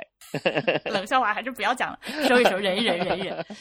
这个里面有很多个让我印象非常深刻的装置，但是我觉得嗯。逐一去讲那也没有什么意思，我就说一个我印象最深刻的好了。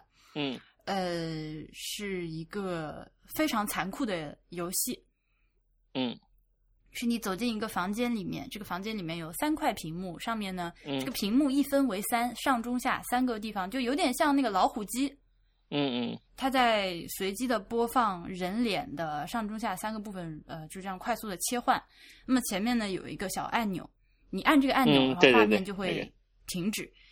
呃停止的时候，它就其实就是个老虎机。就是如果说你按暂停的这一瞬间停下来的上中下三个部分正好组成了一张完整的人脸的话，这个场馆整个艺术馆里面就会响彻一个，就会响起一个响彻艺术馆的一个叮铃铃的一个铃声。它那个呃解说词就是上面写着，你如果就是成功的弄出这张脸的话，你就赢了，you win，嗯还写着感叹号。嗯嗯，让我觉得非常非常的黑色这个装置。其实也有一点幽默感的，其实，有呃，当然是有的。嗯，对，既有既黑色又有幽默感，而且因为有这一点点幽默感，就更黑色。是的，嗯嗯，它和旁边就是你从这个出发一直到到达的这个整个过程中，就有很多各种各样的非常状态非常混沌的装置。嗯，它真的打动到了我，让我觉得好像如果说我死了之后，呃，就是从从死掉的那一瞬间，然后到转世投胎，如果有这回事的话，中间经历的那个过程，嗯，它是一个非常合理的想象。嗯，就是我觉得我以后做噩梦都会回到这个空间里的。哇，嗯，它可能正好是里面有一些设置，就是正好打动到了我，正好是我嗯比较那个喜欢的。而且你还注意到，它这个过程其实是有两条平行线的。嗯，对对对，因为跟那个空间正好蛮搭的，那个是的，那个空间本身是这样子的。嗯嗯，它一条平行线呢，就是呃，这个好像是你观众自己来选择这样的一个路线，就是因为谁也不知道你死了之后会是一个什么样的经历嘛，会去到一个怎么样的空间。那这个时候也不是说。呃，但这是我自己瞎解读的。我就是你嗯走进、你死了之后，就是你可能会走进一个非常简单的一个一条混沌的路，就是它那个嗯昏暗的挂着全部是黑色吊外套的那条路。嗯，对对对，对，那但你也有可能进入到一个非常具体的、非常复杂的一个死后的空间里面，就是、嗯呃，有各种各样的眼睛看着你啊，有很多风铃在响啊，然后一些金光闪闪的东西啊之类的。嗯，呃，对我我真的很喜欢。对的。然后这个就是这种旅程感，就是在那个化为这个动线，嗯嗯，旅这种旅程的感觉跟这个动线和这个展览空间之间就非常的契合嘛，嗯，所以就整个观看的体验是就有就很完整，感觉嗯特别完整。嗯而且我一开始看到那个出发嘛，看到那个嗯 debug 的时候，我嗯没有想到后面会有一个 archive，、哦，没有想到后面有个到达，我以为是一个不归路嘛，因为你去死了。嗯嗯嗯呃，所以就是，而而且他到后来就越来越诡异，越来越诡异，就是已经是彻彻底底变成一个灵堂的感觉了嘛。对对对，呃，不过是因为你看的比较嗯 对，是我是倒过来看的，我先看嗯了阿依维，就没有，我从阿依维过来的，因为我先看了楼上凯蒂啊，我整个是倒的。啊好的，那所以而且你旁边还有个和尚跟着你，就会觉得更加的也没有没有，我没有跟着，我就是擦肩而过，然后就看到他。对，因为和尚是正着走的，好像嗯当 时，嗯，就我们都是在楼上，因为开幕先喝酒嘛，然后喝啊了酒就从楼上再回来看下面，啊，好吧，好吧，所以才倒了。嗯嗯，那就是所以那那不管怎么说，就是最后看到那个到达那个嗯出现在面前的时候，就真的是松了一口气，嗯，对的对的。大松了一口气。对的，其实我在想一个事情啊，我就想讲一讲，嗯。就是，嗯，刚刚不是说到那个雷安的那些作品，我说应该要放在公共空间嘛，嗯，然后呃，波坦斯基其实我一三年、一四年的时候去那个 FIAC，就嗯。巴黎的那个艺展的时候，他有一个作品是放在公共空间里面的，那嗯是放在杜乐里花园里面的，就是嗯。那个风铃，OK，嗯，当时我第，所以我对他其实一开始有个错误的印象，我觉得他这个人很浪漫的，因为他这个风铃放在杜乐丽花园里面，这是真的风在吹啊，嗯，然后真的嗯风一吹的时候，就是风，巴黎的风时大时小嘛，是十十月份的时候，人就节奏非常的美，然后甚至感觉有点浪漫，嗯。根本没有想到死啊什么的。嗯。所以我觉得这个跟你这个东西放在哪里是非常有关系的。这然后在这个展厅里，我再看到这个的时候，脑子里完全不是这个浪漫的想象了。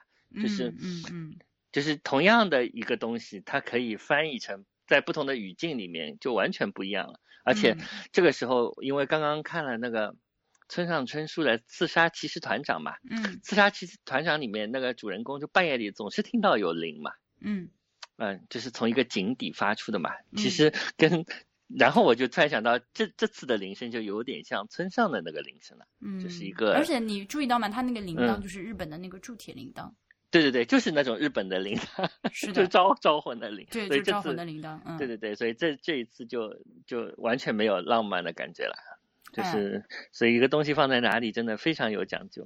嗯，那呃，对了，刚刚我还不是还说要了解这个艺术家本人的经历嘛，就是所以嗯他就搞这些招魂的事情呢，主要是因为。呃，跟他自己童年经历非常的有关系。他是出生在那个二战的末期，就战争嗯快要结束了。然后他的父母亲呢，就是呃，他的父亲是一个改信天主教的犹太人，嗯他母亲是个天主教徒，但好像不是犹太人。呃，那就是战争的过程中也是九死一生，差点要被关去毒气室的那样。嗯，然后所以其实对他来说，战争就是个死这么多人啊，嗯，还是影响非常大的。这个就，但好玩的是，呃，你如果单纯的就狭隘的把它理解成他其实是对一个就是犹太犹太人大屠杀的一个悼亡呢，其实又不是的。我觉得他的作品里面包含着更多一个更普世的东西。嗯，对对对，因为它毕竟是四四年才生的嘛，对吧？对就是嗯。它里面混杂了很多历史记忆，但是也有更宽泛的东西，是的，就是那个嗯，有些甚至是很东方的东西。对，有个人跟我说，这个嗯。好像去了大屠杀纪念馆，就是 看的那个，哎、对，有有点那个感觉，是。有那个它后面有一个部分的装置哦，哦我看的真的是就是呃，就很多小孩子的那个头啊，像，对对对，黑那个那个白的头像，那个特别，就报纸上剪下来再弄的那个，嗯嗯孩子，对，所以就非常的不清楚嘛，因为是一个、剪下来放大的。嗯，他是把这个孩子的这个照片呢放在相框里，然后相框是放在用那个小孩子吃的那个呃糖果的那个铁皮盒子，嗯是吧？反正是对对对铁皮盒子，小孩子用来装玩具或者吃糖果那种铁皮盒子堆起来的一个祭坛上面。就看的，反正我是非常心酸的。然后再加上它那个嗯灯光的设置嘛，啊，这种时候还有人在那边扮美自拍，你就火很大，你知道吗？对啊，就是很奇怪，我觉得在这个里面自拍的就不正常，就是对、嗯对美有对死有一种执迷，还要么。嗯，I don't know，是，反正他嗯觉得探讨死本身的强烈感觉是更强烈的，就是比探讨那个大屠杀，对吧？大屠杀可能这是其中一个点呢，就是没有。一个背景。哎，然后就是出来了之后呢，我非常幸运的赶上了那个他每天有三个时段是收集心跳的。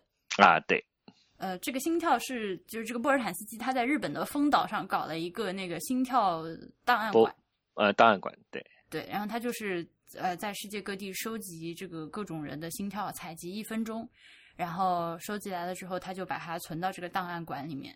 所以呢，哪一天如果去丰岛呢，搞不好还可以把自己当年录的这一分钟心跳的拿出来听一听，嗯，是一件浪漫的事，但是也不仅止于 浪漫的事。有点有点矛盾的。因为刚刚嗯看完这个展览呢，其实心情是极为沉重的。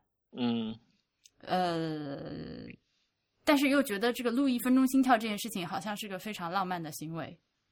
对的，他录了之后就给你一个证书的，他有没有给你心电图啊？他 他是这样的，他他每一个时段有二十个名额，呃，嗯你就先到先得，拿到之后就在那边等。有一个非常好、非常热情的一个志愿者的阿姨在那边解释你要怎么弄。然后呢，嗯啊它有一个两公不是两平米大小的一个小白房间，然后你就挨个、呃按顺序走进去。呃，在那个里面录下一分钟的心跳，呃，就就填一下填一下你的名字和序号就好了。但如果你想要留作纪念的话呢，就用支付宝扫描二维码付款三十元，而且只接受支付宝。哦呃，他就会把你这个心跳刻成一张光盘送给你。哦，这样子，但是那个很好玩的是，我一打开推门进去，因为那个志愿者阿姨跟我讲说，一会儿进去啊，里面老师会帮你录心跳的。然后我以为是一个 you know 老师，结果、嗯结果推开门进去之后是个非常漂亮的小姐姐，然后还穿着白大褂。啊，明天排队的人更多了。对，然后我就想，哇，这个，因为我都有点害羞的，因为你和一个 美丽的穿着白大褂的小姐姐共处一室，然后还要录心跳，干这么羞耻的事情，我觉得有一点那个在那边情不自禁要心跳加速。嗯，他也是拿医生那种听筒录的嘛，很像听诊器。他是他戴上一个耳机，然后我戴上一个耳机，就监听耳机，然后拿起一个嗯改装过的话筒 slash 听诊器的东西。然后他说：“你拿起这个东西放在放呃放在放在心脏的位置。”啊，这样子。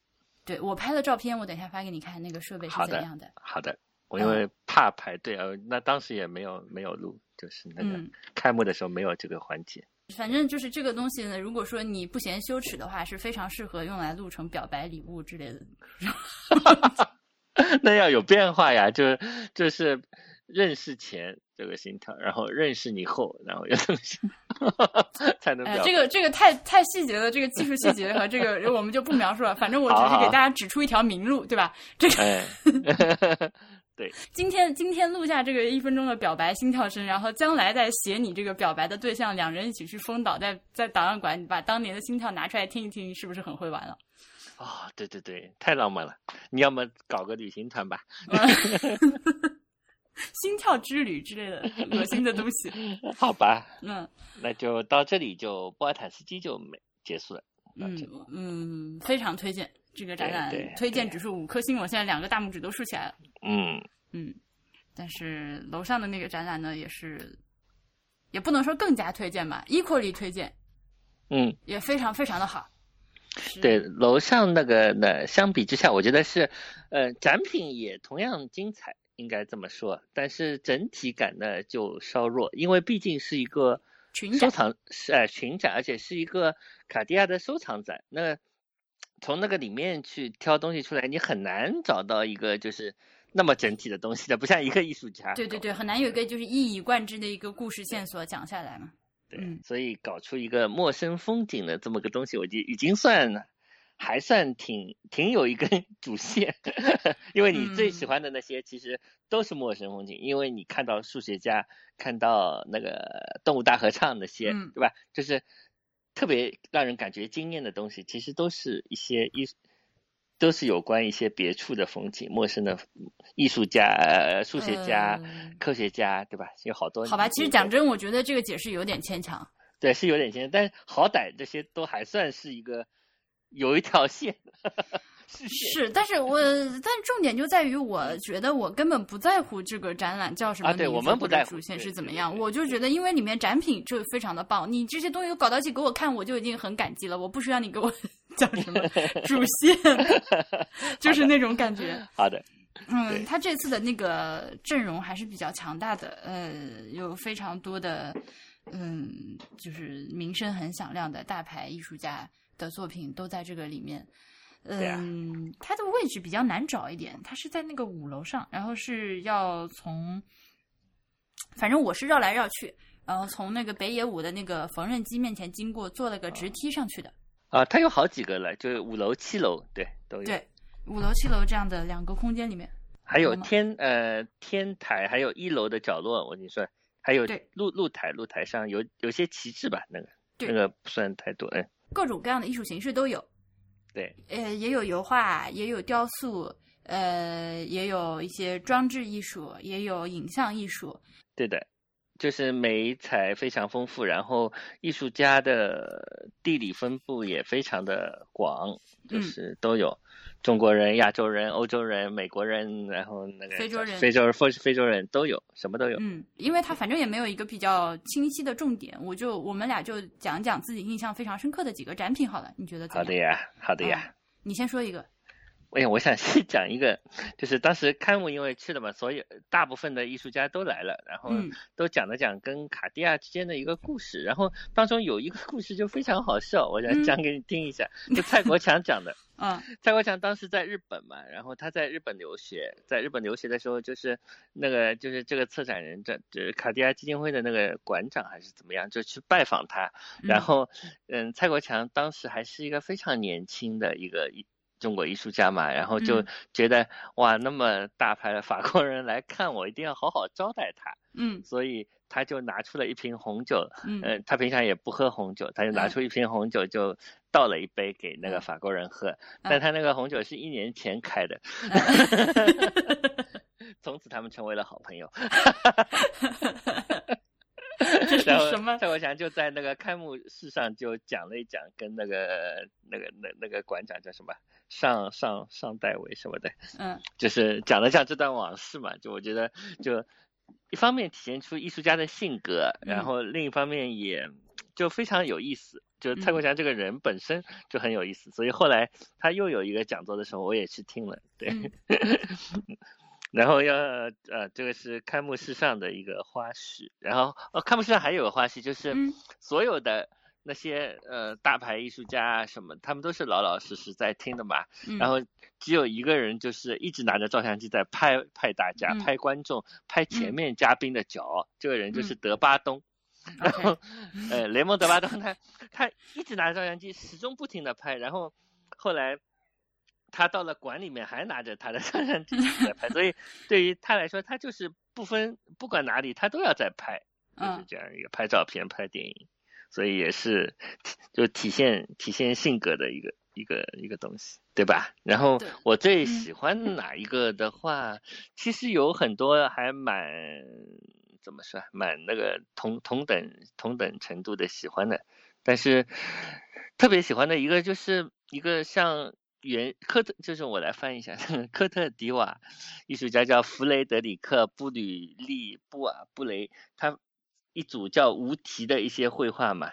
你有看到那个东西，就是很神秘的一些像原始人的一个绘画一样的，就是他的一些小画，那些小画上有一些像图腾，有一些像象形文字，然后旁边还有一圈，就是好像是非洲有关非洲的一些造的，比如两只鸟，它的尖的嘴在在在接吻。然后还有一些像是神秘主义的图腾，有一些像在造字的那个东西。我怎么完全错过了这件东西？啊，你没有看到这个东西，就在走廊上，就在北野武对面吧，应该就是，啊啊啊！OK OK，想起来了，就是那些啊扭来扭去的那个，我觉得这个就是非常的怎么说，我讲不清楚，反正就是有一种童真，然后又有就是这种原始假，他不不从不掩饰这种假假部落的感觉啊，但是好像又 就是。这你一看就知道它不是部落，因为它像它像小朋友画的东西，但嗯却每一张都很有呃想象力，也很有启发性，就是这样的一个东西啊。可能我看的点不是特别的对啊，就是就不是从完全艺术的角度看，就从一个写作者对写作者的刺激来说，我觉得这些都很好的语言，他就。就因为前面有一个片子是讲正在消失的语言的嘛，嗯对另外有一个录像，然后我觉得一边在消失，一边好像在发明语言。我觉得这一种语言有点像呃一种更普世的一种一种通用的语言，一种更俏皮的、更独特的语言。就是他这个话，你一看就觉得。嗯，好像也可以成为文字。那这些东西都是从直接从他的一个自然，或者从他的宗教，从他的部落，或者他的一些神秘主义的一些东领域里面提炼出来的一些东西。嗯那这些东西就成为了一种语言，我好像也懂了他在说什么，但是不能用我们的语言讲出来，就就有这种嗯有这种感觉，所以就觉得既神秘又清晰，是种很清晰的神秘。你讲的这个展品是我看的是有时候花时间花的最少的一个，我瞟了一眼就跑开。对，呃因为它并没有特别的嗯 特别的占地方，对对呃呃，对，有一个展品，就你你可能所有人都不会忘，呃，不会错过的，就是罗恩穆克的那个很大的一个那当然了，躺躺在一个床上，话也一个大人，一个大大人，一个大人，对对对，嗯对，这个所有人都都有看到，然后都有在拍，嗯，这个我可以理解。嗯，你喜欢那个吗？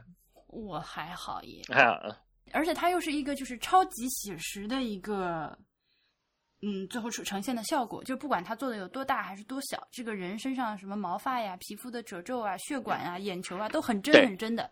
对，所以那个女人躺在床上，一副沉思，有点呃有点疲倦、沉思的样子，让你觉得非常的看着很难受的，因为这个太真了，就好像你面前真的躺了一个巨人一样。嗯嗯，然后他有的时候还会做一些比较小的、小小号的人，然后有的时候会做一些巨大的婴儿，是吧？反正都挺恐怖的，就是让你也不能说恐怖啊，就很不安的感觉。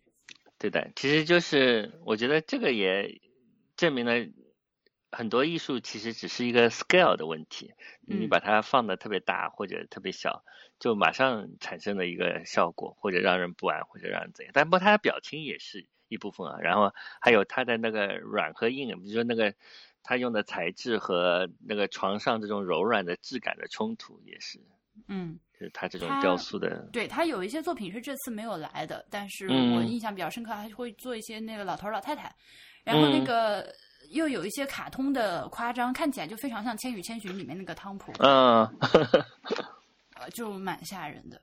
而且这个他的嗯。背后是那个大卫林奇的一些画嘛。哎，所以有点两放放在在后面看一眼，对，大卫林奇还有点童真的那一组画，嗯，好，那我来说几个，呃，有一个片子，就就就就德巴东，就是你说那个嗯到处拍人的那个，对，呃，德巴东，这次里面他不只有一个作品啊，那嗯他的每个作品，吧，他每个作品我都很喜欢，三但是呃，我嗯最喜欢的一个呢是一个叫做《数学的快乐》，嗯嗯，他是采访了九位数学家。然后就让这几个数学家来讲一讲，你研究数学这个快乐的点在哪里？是什么驱使你一直去研究数学？嗯然后每个人讲的都非常的打动我，一度我甚至要哭。哦，而你知道我数学是很差的，我特别讨厌数学。但是那个他哭点拍摄出在哪里？哭点在于，我哭首先我哭点确实很低，然后是因为当你看到这个，嗯，这些人，呃，就是就是对着镜头，然后非常真挚的、非常热情的在在讲自己就是毕生热爱的一个东西的时候，这个这个就这个行为本身就有一个很打动人的力量，我觉得。可能可能是我，可能是我那天就整个的神经的里面的螺螺丝已经在楼下被那个波尔坦斯基拧松了，对，所以呢，到楼上来就是更加容易接收到这些比较高频的信号。这个 其中这呃，当然我我自己呃呃，就是给我印象最深的不是他，但是呃，我觉得很值得呃讲一下的是那个塞德里克维拉尼，嗯就是一个网红数学家。哦呃，你你有看到他吗？嗯，因为我没有看 录像。因为那个录像，因为有一些录像太长了，因为第一天比较急，我想改天再去看，所以没有。嗯，他这个对这个片这这个数学的快乐这个片子三十三分钟的，就是有有九个点长对九个数学家嗯，带我改天再去看一下。对，那这个塞德里克·维拉尼呢，是一个非常神奇的数学家，因为当你嗯想到数学家的时候，就是会有一些比较刻板印象的一些形象出现在脑子里了。嗯但是他是一个呃，好像是从油画里面 走出来的人，呃，梳着中分的那个妹妹头，嗯，嗯、穿的非常的浮夸的，是个很 fashion 的艺术数学家。还不是还不是当代的 fashion，是那个嗯古代的 fashion，很浮夸的，好像十九世纪的人的那种感觉，会带一嗯些非常夸张的、呃胸花呀、领结呀、配饰啊之类的东西。嗯，嗯形象很 fancy 的，就是让你觉得很难相信这个人是个科学家。啊，对，但但是而且他他的重点是，他又有一种很奇怪的魅力，他那个眼神很亮的，他可以用非常清晰和明快的语言跟你讲他在干什么事情。呃嗯，他很喜欢写板书，嗯就是他非常非常的喜欢黑板，就粉笔在黑板上写。然后他啊这个里面有两个视频都是关于他的。这个数学的快乐里面呢，采访到了他，然后他就呃手里拿了一个粉笔，就是在黑板上一边画一边写，写我为什么喜欢数学，然后我小时候是怎样爱上数学的，中间经历了怎样的过程，后来又回归数学之类的。然后后嗯后面还有一个是关于他的片子呢，就是他呃这个片子就是从头到尾就是在拍他在黑板上板书的过程。哦，呃我但是他他他论证的，呃是，但是但是这个东西我是完全看不懂的。嗯呃，好，OK，我来念一下这个塞德里克维拉尼之手。呃，只是这个作品的名字，突出介绍法国数学家塞德里克维拉尼在黑板上展现切尔尼拉尼切，等一下，切尔奇纳里切尔奇纳尼之猜想。哦，反正就是一个数学猜想，然后他在这个黑板上写了板书，把这个证明了一下的这个证明过程。对，嗯、这个我我之前听到另外一个播客叫 Bad Co Bite Coffee，然后那个那个主播他也推荐了这个展览，然后但是他呃，因为那个主播本人是个科学家、呃科研工作者，呃，是人家是看得懂的，你知道吧？就是特别有感触啊，我是看不懂的，所以我对对对，对，所以我只好在那边大概看了看就走掉了，有点遗憾的。嗯，然后还有一个很厉害的作品是叫做那个《动物大乐团》，嗯，这个我特别喜欢，我也特别特别喜欢。嗯，呃，八十四分钟哦，我听了五十分钟，哇，你听了那么久，太厉害了，舍不得走。我本来是想彻底听完的，但是嗯后来实在是来不及了，而且我也饿的不行了。动物合唱团非常的好听，非常有意思对，他是一个叫做伯尼克劳斯的一个艺术家，然后呢，啊他是花了好几十年的时间，然后在世界上很多呃，就是生态地方，对野野外环境吧，野外环境，嗯，对，录了很多各种各样动物的声音，然后他就在自己的 studio 里面把它们混音混在了一起。那个空间的布置，我觉得非常的好，因为它那个声音其实是听的，但是在那里好像图像化的嘛，他把它做成了一个声波图，对吧？对，然后声波图呢，就是每一种新的动物的声音出现的时候，在那个屏幕上，它们那个屏幕是不停的缓慢滚动的，那个声音嗯是往前滚动的嘛。呃，对对对每一种新的动物的声音出现的时候，它都会标注啊，这是刚刚这个是某哪个哪个动物。嗯，嗯，对的。嗯。这个东西有点像在剪你在剪剪播播客客 的嗯。那个东西，对，而且体验非常的好。对对对，那个环境非常好，它暗暗的，然后上面是那个做出那个声化音画同步的一个一个东西，而且你自己在家很难得有这么大的一个空间，这么好的音响去放这么一些，对，不可能。哎，对啊，高清的这个音频文件就是非常的享受。对，而且我觉得这个东西既非常的怎么说新潮，然后又有一点怀旧，因为当时你你想想，当时我们拍电影都是用胶片拍的，然后当那个有声电影出现的时候，这个声音是记录在胶片上的，它是占据了胶片的一一部分，用来录音轨的嘛。那所谓的音轨也是一个视觉化的东西，其实是，但是我们所以在这里，他把这一点好像放大了，就既既非常的时髦，又又有点好像回到以前的感觉，嗯，嗯，很喜欢，很喜欢这个，挺妙。的。而且我觉得，就是不管你失眠多严重，到这里也要治好了。你睡着了吗？我我当时没有睡着，我太我非常的兴奋。但如果不是因为旁边有很多小朋友搞来搞去的话，可能真的就就那个感觉非常的宁静。嗯然后再还有一个就是非常非常喜欢的一个作品，然后也是呃有一定的那个就是中国呃 contextualized 的一个作品，嗯这个叫做出口 Exit 的这个展览，它是呃有一些设计事务所和艺术家一起那个合啊作完成的，它非常的妙。它是一个圆形的厅，然后是圆形的，就是围绕着这个墙壁圆形一圈的屏幕。嗯、你坐在里面看，然后这个上面呢就不停的有地球在这个屏幕上滚过去，滚过去一下呢，上面的这个就刷新一下。它好像的，它好像其实在给你看一个制作非常非常精良的 PPT 的一个感觉。啊对一个演示文 稿，然后它这个里面是嗯、基于真实的数据的一个人口迁移，呃，就是就是今天的地球人口迁移，还有什么包括难民迁移，还有这个资金流动，呃，一些看起来非常严肃的呃、嗯。政治议题，呃，基于这些现实的数据来做了一个装置，我觉得非常的妙。对的，这个这个非常好，但这个东嗯。西因为我们就是其实都看过了嘛，所以就也没有特别啊没看过。去年的时候，就是呃，上海种子项目，就是喜马拉雅美术馆的上海嗯种子项目里面，这个是一个蛮重头戏的东西嘛，就是我我没有看到当，时有展过，对，所以对我来说很新鲜。嗯、挺好的。当时我也就很喜欢这个东西。嗯，但它里面就是你看到中国被和谐了吗？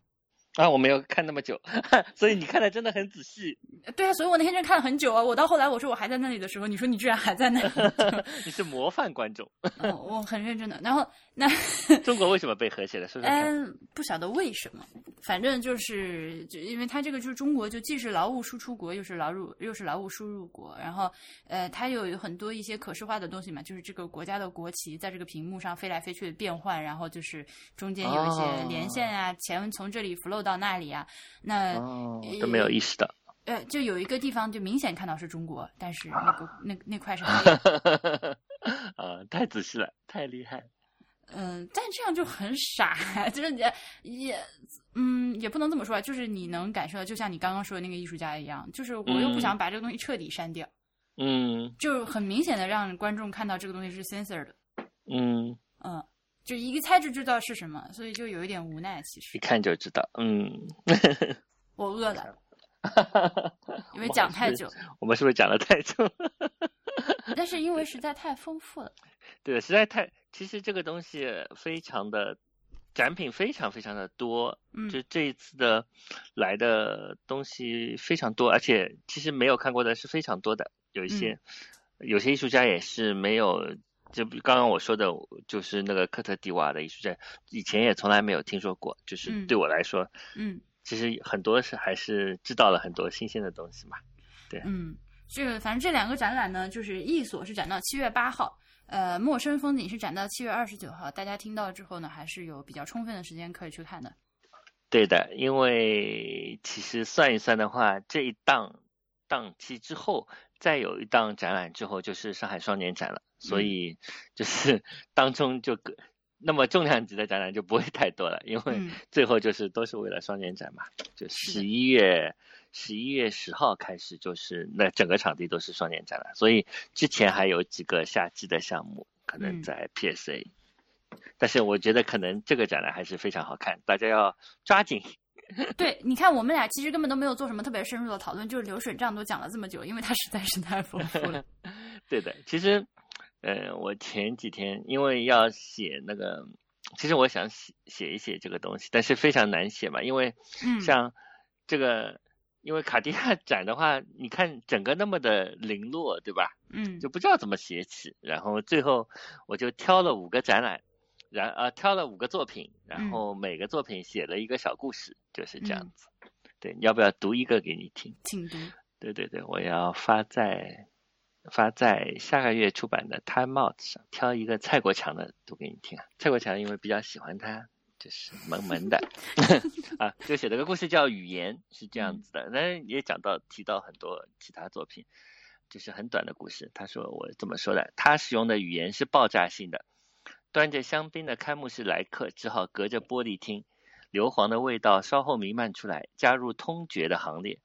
后来的观众没能亲耳听见那些爆炸性的话语，但他们仍然可以查看那些话语的遗迹。那时候语言已变得暧昧而模棱两可。但他们组成的句子却反而更独特，像动物大乐团的合唱，像非洲部落的象形文字，像充满童真的导演执意要为那家异想天开的缝纫机命名，就是那么很短短的一个小东西。嗯嗯，对，就是我现在都是这么写展览，就是其实是非常文学的，但没有特别的，没有特别的，很难去评一个东西。对。可是我觉得这样很好呀。你觉得这样好吗？对啊。你有没有看那个最后有一个？其实他们这一次邀请了一些中国艺术家嘛。嗯。那邀请中国艺术家，其中有一个就是全黑的，你看见吗？就是啊，看到了，胡柳。黑黑的那个人，那个人叫人叫胡柳，他是用铅笔涂的那个植物的图像。其实我其实蛮喜欢这个东西。我也蛮喜欢的，嗯。对吧？是不是？尤其因为你在下面看了那个。看了那个波尔坦斯基的展的时候，对与那种气氛相合的东西都有点。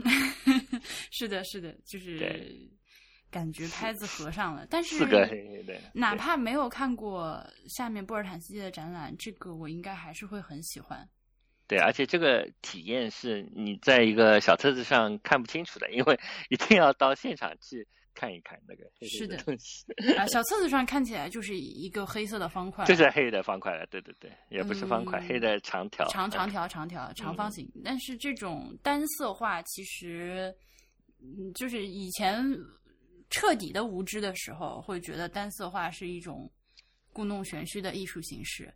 嗯但是就小时候嘛，就觉得、嗯啊，你们这些搞当代艺术的，随便给我涂一张黑，就跟我说这是艺术品，怎样怎样。嗯，但是 但是现在稍微老了一点之后，不是不是，就是要看是怎么单色法。呃，对，就是看情况。对对对对对，就是嗯，有有一点有一点点了解之后，就会觉得这个有很多种，其实单色画里面是是还蛮深的，然后就是蕴含着很多东西的，就是看上去是一张白或者一张黑，但是有很多打动人心的地方。我觉得就是胡柳的这几幅作品，呃，四幅对吧？嗯呃，对都是一个什么日期啊？一个比如说海二月二十四号就是这嗯么一个作品，或者浪九月十七号就这样。就是有一种，他你似乎能感觉到这个画是有发出声音的。嗯，我是被这几幅画打动到了，很喜有。动感，还还略有动感，有对几幅其中嗯。这是中国艺术家里面一些我比较喜欢的这一个，而且从也是以前没有怎么听说过啊，就是，呃，是的，这个除了他之外，还有另外一个就是河南的安阳的一个艺术家啊呃那个高山啊，那个我有听说过，因为那个是去年呃 CAC 搞了个摄影新人奖，那个嗯。New New Talent，然后他是最后得奖的，就是一个非常朴素的艺术家。他嗯。当时就是每一个每一个摄影师都上台做的一个陈述嘛，嗯，然后因为他就是拍他母亲的嘛，嗯。拍和母亲的关系的，所以他非常非常的朴实，其实嗯。就根本没有 根本不不把自己放在一个类似当代艺术的一个语境里面的，就嗯。一看就不是其中的熟客。嗯但是呃，所以他东西你可以看得出这种朴素的感觉。有的有的，就是那就是这个凯迪亚当代艺术基金会是比较新近才收入他们的作品的，所以这也是嗯就是第一次在这个语境。对的，那个人很新的，那个人是好像很小的，但八八年的，哦，八八年对嗯这个这个真的都不知道怎么办，因为每个作品都可以讲很久，还是算了吧，就这样吧。对啊，大家自己去看吧，就是 都其实什么都比不上亲眼去看去体验，跟我们讲的其实差很远的。对亲眼去所以呢看一看。那么就没有什么了，那么就是有一个叫做老山东鲁菜馆的餐厅，非常的好吃，推荐给大家，突然植入了一个，并没有收钱，是呃，是因为那天晚上看完展览之后非常的饿，呃，那个嗯几个人就问去哪里吃，然后就是跟着 BTR 吃，就是不会出错，所以算是刷新了同去的另外三个人对于山东菜、对于鲁菜的认识。其实我这浦东地区的餐馆知道的很少，嗯那是仅有的两个之一。另一个就是惠食家，所以就毫不犹豫的去了。去看卡地亚和波尔坦斯基的人，就没有理由跑去吃老山东，就是这么远。呃，那个地方你可以，如果下次比如说去看观复博物馆的话，可以去吃，因为它就在那个三件套陆家嘴附近，对对哎对对。啊。现在是凌晨一点十七分，北京时间一点，我们已经讲了两个小时，我们讲了足足两个小时呢，看也只要看六个小时。因为我们两个人都是话痨。对的，我们都很啰嗦的。欢迎你下次再来上海看展。上海的展览其实是非常非常多的。是的，嗯，尤其是现在到了展览的高峰期，对，像我这种所有展览都看的人都已经很忙了。感谢大家的收听，我们这期的节目就到这里，呃，下次再见。慢。我来讲一讲气球狗的故事。你讲，你讲，嗯，就前年在柏林看了个展嘛，就是嗯柏林的 KW 一个很很有名的当代艺术的那个小画廊，呃，嗯不不是很小画廊，然后跑进去之后就就有一个展品，我嗯。啪一看我吓了一跳，叫叫杰夫昆斯必须死，然后 那是一个以前的那种像以前的那种三三三维的电子游戏那样子的东西嘛然后你就手里就有了一把枪，然后嗯。就跑进去就是一个气球狗，就砰打气球狗，然后把它所有的展品都打爆，打爆了之后，你打爆之后就会有一个呃，外面就冲进来警察，然后你就可以打警察，然后这个游戏最后你肯玩家肯定是输的，因为不管你打打打掉他多少作品。后来警察越来越多，你总会被打死。好的，是个三 D 的游戏，非常有意思。嗯，我忘了艺术家叫什么，但慢慢查一查再说。好的，博物志的听众们，祝你们早日发财。嗯，我们这次是真的录完了。对的，嗯，好，我来看看我录音有没有开着呢？哦呦，吓死了！好了，两小时二十四秒，好，我关掉了。好的，我也关掉了。